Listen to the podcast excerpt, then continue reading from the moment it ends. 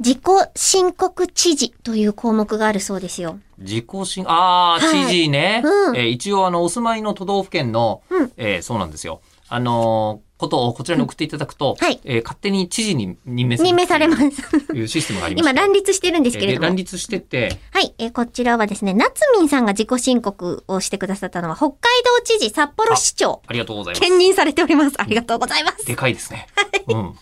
えー先日とある休日の朝、急に海が見たくなり、片道約40キロの道のりを自転車で3時間くらいかけて、石狩湾の海を見に行きました。結構見客。すごいな、うん途中北海道では珍しい金木犀を栽培している公園に立ち寄り、うん北海道って珍しいんですね、金木犀。ね、あの、関東だと秋の時期いっぱいありもますうけどね。めちゃくちゃ、え5年ぶりに金木犀の香りを楽しんだりもしました。うんえー自分の身の回りには北海道での秋の香りというのはないので、こういう香りの強い木があるのはいいですね。うん石狩湾に着いてからしばらく海を眺めた後、お目当ての一つであるカピパラさんがいる温泉でリフレッシュしてから家路に着きました。うん一緒に入れるってことですかね途中。それは危ないんじゃないえそんなあ、ことそはういないうことじゃないのわかんないけど、見られるには眺めるっ見てらこれとそうな気が するけど混。浴じゃないんだ。カピバラと、と、 なんかこう足、せめて足湯みたいな感じかなと思ったけど、違うのねど。うなんですかえね。途中たくさん寄り道したり、旅に行きたいという衝動をうまく発散したり、目的地に着いた際の達成感があるのが自転車旅の魅力だと思いまわす。現場からは以上です。かりますね。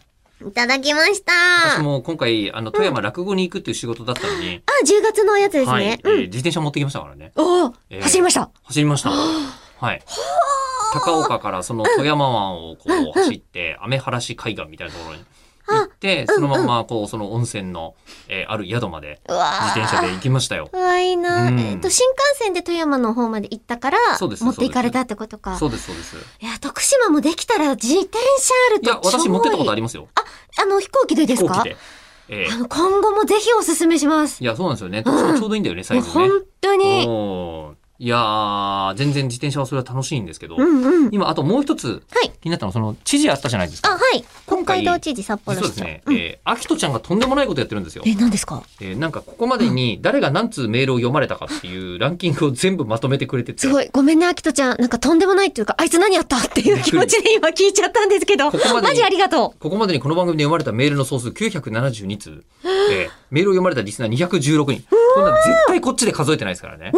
そうですよね。で途中で引き継いじゃってるのもあるけど。ちなみに、せから始まるリスナーだけいないってことが分かったらしい です。名前がえーすいません。あの、知事がまとまってない気がしまして。確かに、ええ知事票欲しい。あの、あったら嬉しいなと思いつつ、ああの、無理は暇だったらでいいですからね。あそうですそうですはいえー札幌市長でどうぞ。はいはい、お願いします。夏美さんでした。